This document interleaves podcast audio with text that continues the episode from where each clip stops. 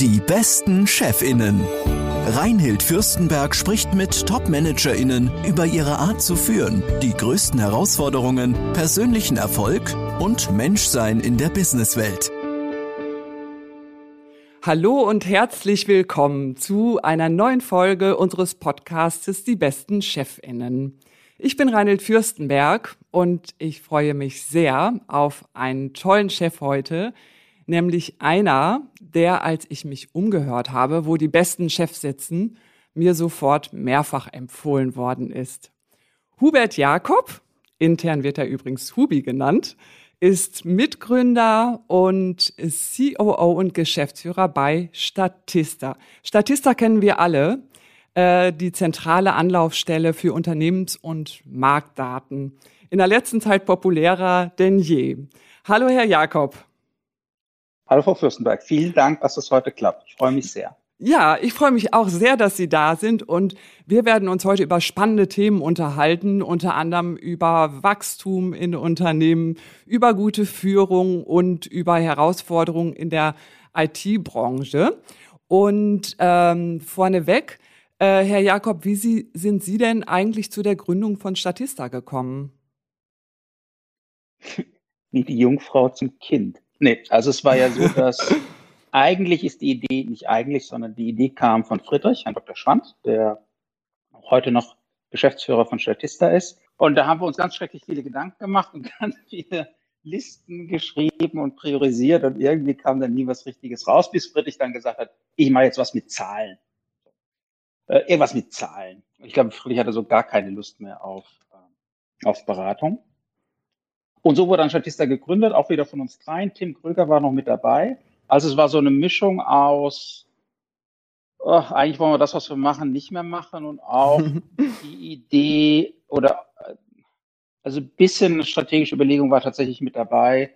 Wir wollen ein Geschäft, was nicht ausschließlich über die Anzahl der Köpfe skaliert, sondern was irgendwie noch einen anderen Wachstumstreiber hat. Ähm, so, so vage war es dann auch und so wild waren auch die Ideen. Und am Ende war das Friedrichs Idee, mit, mit, was mit Zahlen zu machen. Und so ist dann schon. Da haben Sie ja ganz offensichtlich wirklich einen total guten Riecher schon 2007 gehabt. Und äh, Sie sind jetzt bis heute auf über 700 Mitarbeitende äh, gewachsen, arbeiten auf vier Kontinenten und haben zehn Bürostandorte. Das ist ja wirklich ein ordentliches Wachstum. Und ähm, ich weiß von Ihnen, dass sie in den nächsten Jahren ein jährliches Wachstum von 20 bis 30 Prozent erreichen wollen. Was, was reizt Sie denn so an dem Wachstum? Jetzt mache ich erst was, was ich normalerweise natürlich überhaupt nie machen würde. Eine kleine Korrektur. Also wir sind schon über 1000 äh, Kollegen bei Schätzung. Oh. Genau. So viel zum Thema Wachstum. Das passt eigentlich sehr schön. Genau. Ähm, warum Wachstum? Ähm, das, das, ging dann, das ging dann in den letzten Wochen, seitdem ich die Information habe, dass sie gleich über 300 Mitarbeitende mehr geworden sind. Ja, also man muss immer bei uns, äh, die Verlässlichkeit unserer Systeme ist natürlich extrem hoch. Man muss immer trotzdem gucken, wer man fragt. Bei den über 1000 sind, muss man fairerweise sagen, auch die Studenten noch dabei. Mhm. Wobei die Studenten bei uns eine wirklich, wirklich wichtige Rolle spielen und deswegen zähle ich die gerne mit. Ähm, aber es ist tatsächlich auch so, dass wir netto um ungefähr 250 Personen, Köpfe, Menschen, Kollegen pro Jahr wachsen. Also das geht natürlich auch in Schüben, nicht jeden Monat übers Jahr gleich verteilt. Also deswegen muss man eigentlich erst auf die Zeit gucken, um, um sicher zu sein, wie sie denn jetzt eigentlich ist. Ähm, zum Thema Wachstum, also ist sicherlich kein Selbstzweck. Ähm, da gibt es so eine philosophische Dimension und eine, die, äh, die sehr konkret ist. Also ich bin der festen Überzeugung, und ich habe auch viel in der Beratungstätigkeit oder auch früher Investment-Umfeld ähm, mit Unternehmen zu tun gehabt, die entweder nicht mehr äh, wuchsen oder nur noch in Teilbereichen wuchsen, andere Teile, äh, traditionelle Medienteile, beispielsweise printbasierte Geschäftsmodelle, waren im Schrumpfen begriffen. Und das ist mühselig, ja, so ein Portfolio zu managen oder in der Rückwärtsverteidigung sich zu, äh, zu, äh, zu bewegen. Und der Grund, warum wir Wachstum so schön finden, neben der Tatsache, dass wir es können, ist die Tatsache, dass wir der Überzeugung sind, dass ein Organismus, der nicht wächst, äh, der stirbt. Er kann auch stagnieren eine Weile, aber in Summe stirbt er. Und das hat ganz viele Facetten. Ähm, nämlich fehlende Opportunitäten, also um es wieder konkreter zu machen. Unsere jungen Kollegen wollen auch irgendwann Führungsverantwortung übernehmen, also brauchst du irgendwie Wachstum, damit du das schaffst. Du brauchst, ähm, unser Produkt ist bei weitem noch nicht da, wo es sein muss. Wir brauchen auch einfach schlaue Menschen, die das Produkt weiterentwickeln. Deswegen müssen wir auch wachsen, was die Anzahl der Köpfe angeht. Ähm, wir sind international zwar schon breit diversifiziert mit über 80 Prozent Umsätzen außerhalb von Deutschland. Das kann aber auch noch wachsen. Also es ist eine Mischung aus because we can. Ja, wir haben ein Geschäftsmodell, was schon weltweit funktioniert, bewiesen hat, dass es funktioniert. Aber der andere Teil ist, dass wir, solange wir keine Grenzen sehen, und die sehen wir die nächsten zehn Jahre eigentlich nicht, gerne auf Wachstumskurs bleiben wollen, weil so schwierig es manchmal ist, auch Wachstum zu managen, so ist es doch in Summe immer ein Luxusproblem und schafft viele, viele Möglichkeiten für uns, für unsere Kollegen, für uns alle, mit dem Unternehmen mitzuwachsen, sei es ähm, Fähigkeiten, sei es Führungsverantwortung, sei es Geld. Ja. Ähm, wir tun ja oft so, dass wir nur gern intellektuell stimuliert werden, aber manchmal ist es ja auch nicht ganz unwichtig, Geld zu verdienen. Und das alles impliziert Wachstum und deswegen sind wir sehr, sehr wachstumsaffin. Ich meine, es gibt ja auch Unternehmen wie jetzt zum Beispiel Bosch, äh, die haben irgendwann gesagt, so, wir bleiben jetzt einfach mal von unserer Größe her so, wie wir sind und wollen nicht äh, äh, die ganze Zeit weiter wachsen. Das wäre für Sie dann keine Option, habe ich richtig verstanden, oder? Ich will es mal so formulieren. Wenn wir so groß sind wie Bosch, dann würde ich mir darüber dann auch so. Ja, und genau, aber äh, wenig, weniger flapsig, um es mal. Ähm, wir sind ja, obwohl wir, glaube ich, wir glauben, sehr schönes Unternehmen zu sein und auch ein relevantes Unternehmen zu sein. Wir sind aber im Vergleich zu dem Markt Vergleich zu anderen Wettbewerbern sind wir noch wahnsinnig klein. Ähm, das heißt, wir haben auch einfach noch sehr, sehr, sehr viel Potenzial zu wachsen und das Potenzial wollen wir erstmal ausnutzen. Und das andere ist, ähm, unser Produkt ist eins, was im Wachstum relativ wenig oder gar keine Kollateralschäden produziert. Also ich glaube, ich würde intensiver drüber nachdenken, wenn ich einen extrem schlechten CO2-Abdruck hätte, wenn ich ähm, mhm Randbedingungen hätte, die ich verletze, sei es ähm, in der Art und Weise, wie wir sourcen, ja, weil wir in, keine Ahnung, in Afrika oder in Asien unsere Lieferketten nicht im, Griff haben und andere Dinge. Ich glaube, dann würde ich sehr viel intensiver über langsames Wachstum, Qualität vor Wachstum und so weiter nachdenken. Unser Geschäftsmodell hat diese Probleme nicht. Toi, toi, toi. Ich schlage mich aber auf den Kopf, also weil es ist ja Holz. Ähm, und von daher haben wir da auch keine problematischen Randbedingungen, die wir äh, verletzen würden, wenn wir jetzt weiter gerne wachsen wollen. Von daher kann ich es für andere Unternehmen total verstehen. Ähm, wir sind qua Größe und qua Geschäftsmodell da noch ganz am Anfang. Und Sie sagen ja auch ganz selbstbewusst, wir können Wachstum. Also das können sicherlich nicht alle Unternehmer so ohne weiteres teilen. Und doch ist es, ist, sind Wachstumsprozesse an sich ja, zumindest nach meiner Erfahrung, auch nicht immer nur ganz leicht. Also ich, ich ähm, vergleiche das in, immer gerne so mit dem Wachstum von Kindern, was ich ja bei meinen eigenen Kindern auch miterlebt habe. Dann manchmal geht das dann von heute auf morgen, dass irgendwie keine Hose und keine Schuhe und keine Jacke mehr passen und äh, ja, das dann auf einmal so rasant äh, vonstatten geht und irgendwie vieles anders ist, als es kurz vorher noch war. Ähm, was heißt das denn aufs Unternehmen übertragen? Also was sind denn inhaltliche oder äh, auch strukturelle und strategische Voraussetzungen, wenn man äh, mit einem Unternehmen wie Ihren auf ein anderes Level wächst? Die, ähm, wir sind in der glücklichen Position, dass wir auf, bei den strategischen Voraussetzungen im Grunde schon Häkchen gemacht haben, weil wo andere Unternehmen gerade in ihrer Geschäftsfeldstrategie nochmal nachjustieren müssen, qua Historie, qua Entwicklungspfad, sind wir mit einem Produkt, was digital ist, was sehr international ist, was äh, krisenfest ist, was hochmargig ist, was cashflow stark ist, was ein Abo-Modell ist, etc., sehr gut aufgestellt und vor allem auch, wir hatten es vorhin schon, einen Markt adressieren, der je nachdem, wie man misst, zwischen 50 und 100 Milliarden groß ist, da haben wir einfach noch wahnsinnig viel Platz zu wachsen und haben auch ein Produkt oder ein Service, der im Moment zumindest mal noch relativ unique ist. Das heißt, die strategischen Voraussetzungen, die müssen wir nicht schaffen, die, die sind schon angelegt. Das größere Problem ist das, was Sie auch angedeutet hatten, also dass die Hosen irgendwann zu eng werden.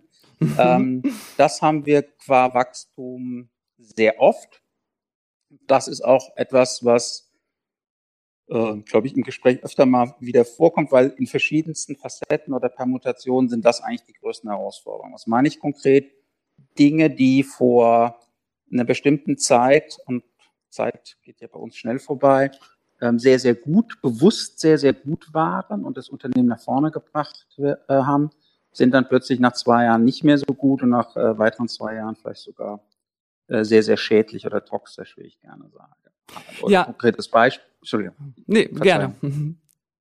Also, und das ist nicht nur jetzt ein IT-Problem oder ein Organisationsproblem oder ein Produktproblem, sondern es ist eigentlich all of the above. Ähm, und das zu antizipieren, dann die richtigen Entscheidungen zu treffen und die vor allem so zu kommunizieren oder mit den Kollegen zu diskutieren, dass alle auch der gleichen Meinung sind. Ähm, und das eben mit den entsprechenden Vorläufen, das ist eine echte Herausforderung. Und das, äh, glaube ich, gelingt uns, oder zumindest mir nicht immer. Ähm, das würde ich tatsächlich als die größte Herausforderung bezeichnen. Und das bezieht sich doch bestimmt auch auf Ihre Mitarbeitenden, oder? Ich meine, in Wachstumsprozessen ist das ja, ja manchmal so, dass Mitarbeitende, die in der Vergangenheit totale Leistungsträger waren, dann auf einmal in einer neuen Struktur nicht mehr so gut zum Unternehmen passen. Wie, wie äh, handeln Sie das? Wie gehen Sie damit um? Ähm, wir, die Fälle, die, die die Sie gerade im Kopf haben, die haben wir relativ selten, muss ich sagen, oder sehr, sehr selten. Das heißt, im Moment ist es so, dass die Kollegen mit den Anforderungen, Aufgaben mitwachsen und wir auch sehr, sehr happy sind, dass unser gesamtes Führungsteam, und damit meine ich jetzt nicht nur ähm, die Geschäftsleitung, sondern im Grunde alle Leute, die bei uns Führungsverantwortung haben, von Teamleads bis zur Geschäftsführung, dass das sehr gut funktioniert, dieses organische Mitwachsen. Ähm, das gesagt, bei einem Unternehmen von 1000 Leuten gibt es natürlich auch welche, die der Veränderungsprozesse nicht mitgehen wollen oder auch in Teilen können. Und da machen wir eigentlich drei Dinge. Das eine ist, damit es nicht dazu kommt, eher überkommunizieren. Also wir haben verschiedene Formate nochmal etabliert, wie wir auch, wir haben ja viele internationale Standorte, dass wir wirklich viel, viel sehr intensiv mit Town Halls, mit gemeinsamen Frühstücken und so weiter, soweit es irgendwie zulässt, ähm, immer wieder auch kommunizieren und immer wieder Feedback erhalten, so dass es zumindest mal keine Unsicherheit gibt, wo die Reise hingeht und dass sich Dinge halt auch ändern. Dann gibt es auch so ganz klassische Themen wie, gibt auch Leute, die wollen gar keine Führungsverantwortung. Die wollen lieber einen Expert-Track haben. Mhm. Ähm, das mussten wir auch erst lernen. Also haben wir das eingerichtet und das ist auch gar nichts Schlimmes, sondern im Gegenteil. Da gibt es dann auch Schulterklappen, da gibt es Entwicklungsmöglichkeiten, da gibt es Schulung etc. Also, mhm. das heißt, das sind so die klassischen organisatorischen Dinge, die man hat. Und wenn dann am Ende, nachdem man sozusagen gegenseitig alles probiert hat, man merkt, dass es dann trotzdem nicht mehr geht, vielleicht auch weil Personen früher sehr viel selber machen konnten und heute mehr delegiert werden muss und ihnen das nicht gefällt, weil sie selber gern handwerklich arbeiten, dann kann man auch im Guten auseinandergehen, was mir sehr wichtig ist. Weil die Option gibt es natürlich. Ich weiß, es ist schwer vorstellbar, dass es außerhalb von Statista ein Leben gibt, aber ich habe gehört, es gibt es. Ähm, und da kann man auch glücklich werden. Und wenn man das offen bespricht, dann habe ich es eigentlich noch nicht erlebt, dass man dann nicht auch einen guten auseinandergehen konnte. Also die ganz, ganz klassischen Instrumentarien nutzen. Aber für Sie scheint ja das Leben bei Statista noch längst nicht zu Ende zu sein.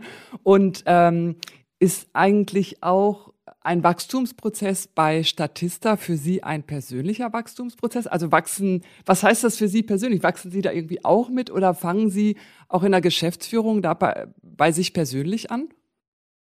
Die Frage ist tatsächlich schwer zu beantworten, weil so viel objektive Selbstreflexion kriege ich wahrscheinlich nicht hin. Das gesagt, sind wir in der glücklichen Situation oder ich persönlich in der glücklichen, glücklichen Situation, dass ich mit Friedrich Geschäftsführerkollegen habe, der, der anders ist als ich, an dem ich mich reiben kann und von dem ich viel lerne. Das ist gut. Ich habe die Kollegen, die äh, mit denen ich zusammenarbeite, im engsten Führungskreis, fallen auch in die Kategorie, äh, sind alle, ähm, gut, das ist nicht schwierig, aber sind alle intelligenter als ich und von daher zwingen sie mich auch mitzuwachsen. Ich glaube, was ähm, das, das Schwierigste für mich ist,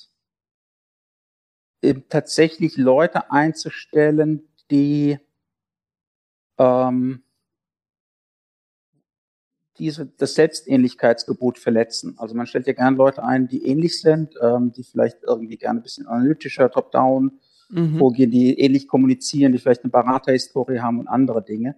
Das ist dann aber bei Statista gegeben, dass wir mittlerweile in viele, in vielen Bereichen schon sehr groß sind, wo ganz unterschiedliche Fähigkeitsprofile ähm, gebraucht werden, ist, ist dann gar nicht mehr richtig. Und dann auch bewusst zu sagen, nein, ich brauche jemanden, der ganz anders tickt, der vielleicht ganz qualitativ anders argumentiert und, und, und.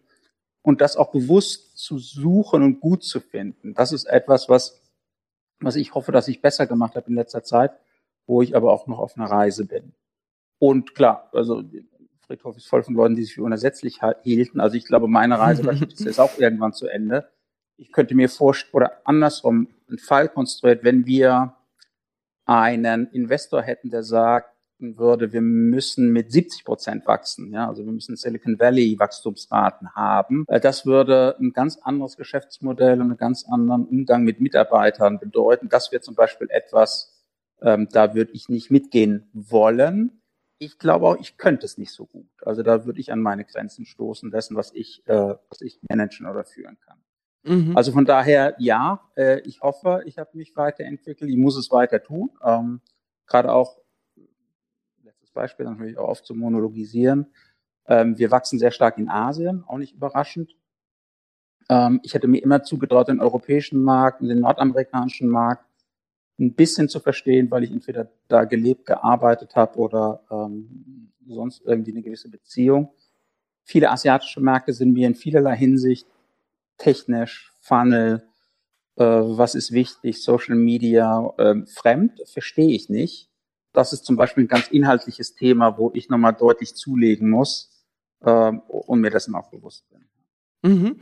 Und ähm, Thema Fachkräftemangel in der IT-Branche sicherlich kein kleines Thema. Wie äh, machen Sie das, dass Sie geeignete Mitarbeitende finden, also vor allen Dingen die, die richtigen Leute? Wir haben relativ, da wir einen relativ hohen Intake, wie es so schön heißt, also die Anzahl der Personen, die wir rekrutieren müssen, relativ groß ist. Und zwar über die Bereiche und über die Hierarchiestufen haben wir relativ früh angefangen, internes Recruiting aufzubauen ähm, und, und das zu professionalisieren. Die Kollegen, die das machen, machen das toll. Das heißt, das ist sozusagen die, nicht die First Line of Defense, aber ein Grund, warum wir es schaffen, gute Leute für uns, ähm, äh, erstmal für uns zu identifizieren. Statista selber hat den Vorteil, dass es, und damit, das meine ich in keinster Weise despektierlich, nicht jetzt Schrauben produziert, sondern ein Unternehmen ist, was gerade auch ähm, in den Schulen und Universitäten auch recht bekannt ist. Wir rekrutieren ähm, viele Leute von der Universität oder mit ein, zwei, drei, vier Jahren Berufserfahrung. Also wir rekrutieren in der Kohorte, wo Statista auch selber genutzt wurde, ein Begriff ist und man assoziiert irgendwas damit. Und äh, die Leute verstehen auch, worauf sie sich einlassen und haben dann auch Lust drauf, haben auch Lust mhm. auf die Internationalität etc. Also wir tun auch ein klein bisschen was bei Employer Branding. Ähm, wir haben, wie gesagt, auch Vorteile im Sinne von Internationalität und siehe Wachstum, vorhin Diskussion. Das heißt, das sind Dinge, die wir auch dann im Recruiting-Prozess rausstellen. Wir werden ein klein bisschen formaler auch, was die Tests angeht, was die Art und Weise angeht, wie wir ähm, bestimmte Vorqualifikationen abfragen, ähm, einfach um Fehler erster und zweiter Art bisschen zu reduzieren, auch zu gucken, dass die Leute, die zu uns kommen, dann auch zu uns passen. Mhm. Da machen wir aber nichts ganz anders als andere Unternehmen. Aber ja, natürlich ist das eine Herausforderung. Ähm, es ist so, Friedrich sagte mal, ich glaube, in Hamburg haben wir jetzt irgendwie jeden eingestellt, ähm, den wir einstellen können. naja, ähm, ist auch einer der Gründe, warum wir jetzt äh, zwei Sachen machen. Das eine ist, wir werden in Berlin ein Büro aufmachen, einfach um den Teich, in dem wir fischen, noch ein bisschen größer zu machen. Und etwas, was uns Corona beigebracht hat, äh, es müssen nicht alle in einem Büro sitzen. Das heißt, wir rekrutieren in ganz Deutschland, über Deutschland hinaus, gerade Spezialpositionen, wo es dann auch völlig okay ist, wenn die Person nicht ähm, oder nur einmal oder zweimal im Monat dann im Mutterschiff mal vorbeiguckt. Mhm. Und das geht dann auch, ja. Mhm. Ähm, damit geben Sie mir ein gutes Stichwort. Ähm, gerne nur ganz kurz. Working from home. Wie macht Statista das? Ist ja für neue Mitarbeitende, aber auch für langjährige Mitarbeitende äh, gerade aktuell ein sehr wesentliches Thema. Genau, also wir haben wir auch da wieder Glück, ja. Ähm, ich will die, die Rolle von Glück und Zufall nicht überstrapazieren, aber sie spielt eine gewisse Rolle bei unserem Geschäftsmodell. Wir müssen niemanden pflegen, wir müssen niemanden was physisch verkaufen, wir müssen nichts physisch produzieren.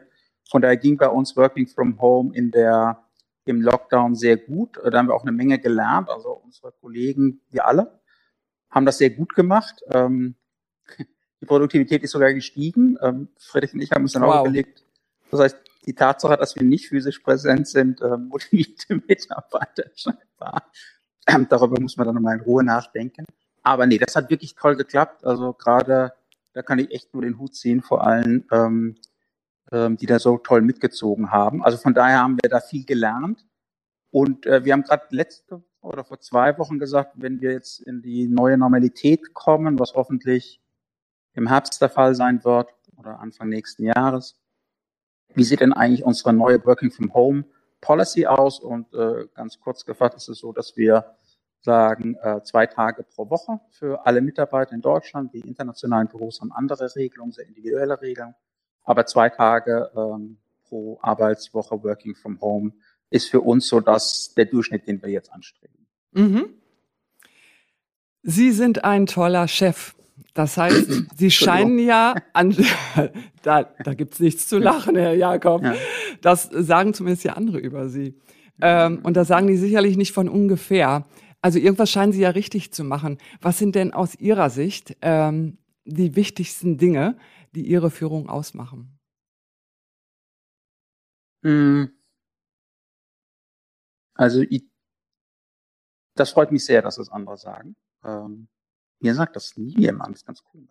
Naja. Ja, das ähm. ist ja auch, das ist ja auch eine Sache, weshalb wir unser, unter anderem ja auch diesen Podcast machen, äh, wo, ähm, also wo wir als Führungskräfte, je höher wir in der Hierarchie sind, umso weniger, ja auch ein echtes Manko haben, ne? dass wir das in der Regel nicht mehr gesagt kriegen, wie wir gesehen werden. Stimmt, ja. Aber zurück, ja, was meine macht Ihre Frau, Führung aus? Genau, meine Frau sagt mir relativ klar, wo meine Defizite sind, von daher habe ich da keinen die will ich aber nicht wissen. So, nein, die will klar. ich nicht wissen, ähm, sondern die guten Sachen. Ich glaube, ein Thema ist, ich habe extrem hohes Vertrauen in die Kollegen, mit denen ich zusammenarbeite. Und ich denke, das mhm. kommt auch rüber. Äh, gepaart auch mit einer, wie ich meine, sehr hohen Fehlertoleranz. Also will sagen, bei uns liegt niemand auf der Intensivstation und niemand äh, stirbt, wenn eine Statistik falsch ist oder ein Marktmodell neu berechnet werden muss. Und das wissen alle, dass ich denen wirklich vertraue, dass sie ihren Job handwerklich gut machen. Toll. Ähm, und wenn es mal nicht gut läuft oder irgendwas, dann, dann ist das so, ja. Dann kann man das immer irgendwie lösen. Nochmal, wir bewegen uns in einer Welt, wo im Grunde alle Probleme lösbar sind und ich hoffe, das strahle ich auch aus. Ich versuche als zweites ähm, anständig zu sein. Das sagt man irgendwie mhm. dann irgendwie nicht mehr so häufig. Aber die Art und Weise, wie man miteinander kommuniziert, äh, wie man miteinander umgeht, also so, solche basalen Dinge wie äh, Höflichkeit, Pünktlichkeit, ähm, aber auch Toleranz, und zwar nicht nur ähm, im weitesten Sinne von der Gender-Diskussion kommen, sondern Toleranz. Wir wissen alle, sind keine Maschinen. Es gibt Situationen, in denen man nicht so gut arbeiten kann, wo man familiär belastet ist und alle die Dinge, die gehören für mich zum Anstand dazu, dass man das offen besprechen kann und dann eben auch weiß, dass das völlig in Ordnung ist. Und vielleicht, das korreliert dann auch mit dem Thema Vertrauen. Ich muss niemanden zwingen, dass er irgendwelche Stunden abreißt. Ich, mir ist es total egal, ähm, wie jemand sich organisiert. Am Ende zählt A das Ergebnis, aber auch am allerwichtigsten, ja, dass wir dabei gesund bleiben und ähm, möglichst lange zusammenbleiben. Und da muss man halt Kompromisse eingehen. Und die, das muss jedem klar sein, ähm, Thema Gesundheit, Familie, Lebensglück, wenn Sie wollen, erstmal an erster Stelle steht. Und natürlich muss unser Unternehmen florieren und wir müssen Gewinn machen und alle die Dinge, die wir uns leisten wollen, die müssen erwirtschaftet werden. Ähm, aber das sind im Grunde dann nachgelagerte Dinge und das versteht irgendwie jeder. Und ja. ich glaube, als drittes versuche ich, äh, da wo ich kann, dann auch tatsächlich zu helfen. Und also bei uns ist so, bei Statista, ähm, das ist ein, finde ich, ein Vorteil unseres Geschäftsmodells. Jeder arbeitet. Also mhm. wir delegieren nicht nur im Managen, sondern wir versuchen 30, 40 Prozent unserer Zeit arbeiten wir an Produkten. Wir machen Wireframes, wir schreiben wow. Konzepte. Mhm. Ähm, ich mache selber, helfe beim Marktmodell mit. Ich bin nicht ganz sicher, ob dann immer alle happy sind oder das dann nochmal neu basteln. Aber zumindest ist das äh, mal Spaß beiseite. In unserer Sicht essentiell, ja, weil noch sind wir nicht Daimler, Daimler-Benz oder Bosch. Ähm, wir können noch selber arbeiten. Ähm, wir verstehen die Produkte und andersrum, um unseren Service zu verstehen und weiterentwickeln zu können, musst du halt auch wissen, wovon du redest. Und das heißt, du musst selber dran arbeiten. Und das wiederum ermöglicht uns dann, glaube ich, auch an der einen oder anderen kritischen Stelle auch wirklich, das war das dritte Thema, Hilfestellung zu leisten. Und wenn es nur ist, dass wir einen falschen Vorschlag machen, an dem man sich reiben kann, aber es ist nicht immer nur eine Prozessdiskussion, sondern es geht halt auch um inhaltliche Dinge. Und die drei Sachen zusammengemischt, ähm, die könnte ich mir vorstellen, dass die Kollegen das schätzen. Wow, also damit sprechen Sie mir total aus dem Herzen, weil das auch ähm, in der Mehrzahl die Werte sind, wofür wir auch als Fürstenberg-Institut jeden Morgen antreten ähm, und wo wir auch in unseren Kundenunternehmen beobachten, gerade wenn wir so Kulturentwicklungsprozesse begleiten, dass gerade so dieses ganz natürliche und menschliche und bodenständige, was Sie gerade beschrieben haben, dass das oft das ist, womit wir als Führungskräfte äh, die Unternehmenskultur äh, sehr prägen. Ähm, trotzdem ist es ja so, dass wir auch Spannungsfelder erleben. Ähm, was ist denn so das größte Spannungsfeld, das Sie erleben? wenn Sie mir da noch helfen könnten mit einem Spiegelstrich, in welcher, in welchem Themenbereich Sie das ja klar, ich meine einfach meine, nur worauf Ihre Frage mhm. zielt. Hm? Ähm, äh, Bereiche, wo Sie selber wirklich hin und her gerissen ist, äh, sind, wo Sie es niemandem richtig recht machen können oder wo ja äh, einfach die Dinge nicht unter einen Hut zu kriegen sind oder wo Sie eben persönlich auch denken, puh, das ähm, geht mir nahe, das bereitet mir vielleicht auch mal eine schlaflose Nacht. Das ist, ähm, also ich schlafe Gott sei Dank sehr gut, aber ich weiß natürlich, was Sie meinen. Die, es sind lustigerweise nicht, ähm, nicht im weitesten Sinne Personalthemen oder Organisationsthemen, wo ich dieses Spannungsfeld am stärksten spüre, sondern, äh, und das korreliert einfach mit unserer Situation als Wachstumsunternehmen, sondern in der Priorisierung. Ähm, sprich, wir haben viele intelligente Leute, die an vielen interessanten Sachen arbeiten. Wir haben aber dummerweise nicht unendlich viel Zeit und nicht unendlich viel Geld. Also ist dieses Thema, wer darf denn jetzt was machen, wo werden kritische Ressourcen allokiert, ist, ich glaube, in jedem Unternehmen schwierig. Bei uns oft noch ein bisschen schwieriger, weil es sehr viele gleichzeitig gute Optionen gibt. Und dann zu sagen, nee, du musst aber warten, wissen, dass es eigentlich eine sehr gute Idee war. Und dahinter hängt ja nicht nur eine gute Idee, sondern da hängt ein ganzes Team, da hängt Motivation, da hängen Karrierepläne, da hängt alles Mögliche dahinter. Und dann immer wieder zu sagen, ja, also fair ist faul und faul ist fair. Guck mal, wir wollen alle wachsen und ihr habt alle ehrgeizige mhm. Ziele und lasst uns die alle erreichen. Und dann sich rumzudrehen und zu sagen, aber, aber du darfst jetzt gerade nicht so schnell rennen, weil ein anderer äh, hat Vortritt. Nochmal, das ist etwas, was viele, viele ähm, Führungskräfte immer wieder erleben. Das finde ich, gerade weil wir sehr ehrgeizig sind und auch sehr ehrgeizige Ziele haben und die auch sehr klar kommunizieren und alle daran sehr stark gemessen werden. Wir sind da sehr quantitativ unterwegs. Und dann so ein bisschen sagen, nee, du, du darfst aber nicht. Ähm, das ist in vielen Dimensionen schwierig. Und dann eben die Motivation aufrechtzuerhalten und das klar zu erklären, etc. Das finde ich schwierig. Es sind weniger klassische Personal- und Organisationsthemen, ähm, die, uns dann umtreiben. Also ich hatte mal einen Klienten, wo ein ganz anderes Thema für mich, was mir sehr wie getan hat, nämlich ein Geschäftsfeld, wo klar war, das muss einfach nur noch Cashflow produzieren und wird abgemanagt und es gab ein anderes, in das wurde halt der Cashflow produziert. Und das so aufzusetzen und zu kommunizieren, dass alle wissen, dass sie an was Tollem und Wichtigem arbeiten, auch wenn die Rollen sehr unterschiedlich sind. Das fand ich ein wahnsinnig schwieriges Spannungsfeld, ja, weil ja. natürlich in dem, in dem Ab, in dem, in dem Cashflow produzierenden Teil hast du weniger Karrieremöglichkeiten, du bist auch weniger geschätzt, auch wenn man es tausendmal anders sagt. Und das fand ich sehr schwierig. Und das ist etwas, was ähm, toi toi toi, was bei uns nicht der Fall ist. Also es ist eher Kid in the Candy Store. Also wir haben zu viele ja. Möglichkeiten, müssen leider äh, priorisieren. Ja, also ähm, das, das bringen Sie auch wirklich rüber, dass es Ihnen wirklich nicht ähm, in erster Linie um Gewinnmaximierung, sondern um wirklich gesundes ähm, Wachstum geht, wo natürlich die Gewinne auch eine schöne Rolle spielen. Ähm, wenn Sie eine Woche lang Finanzminister wären, was würden Sie ändern? Finanzminister. ähm, tue jetzt mal so, als ob die Frage ernst gemeint war, nämlich nicht im Sinne von, ich habe jetzt einen Zauberstab und kann die gesamte Steuergesetzgebung Deutschlands äh, neu schreiben, sondern was kann man in zehn Tagen eigentlich machen? Und ähm, was, was ich probieren würde, wäre tatsächlich zu sagen, ich mache ein Dream-Team oder bilde ein Dream-Team von zehn Top-Leuten, die richtig Lust haben auf Komplexitätsreduktion. Und die kriegen ein klares Mandat. Und wie man das in zehn Tagen hinbekommt so weiter, das ziehe gerade mal vor die Klammer.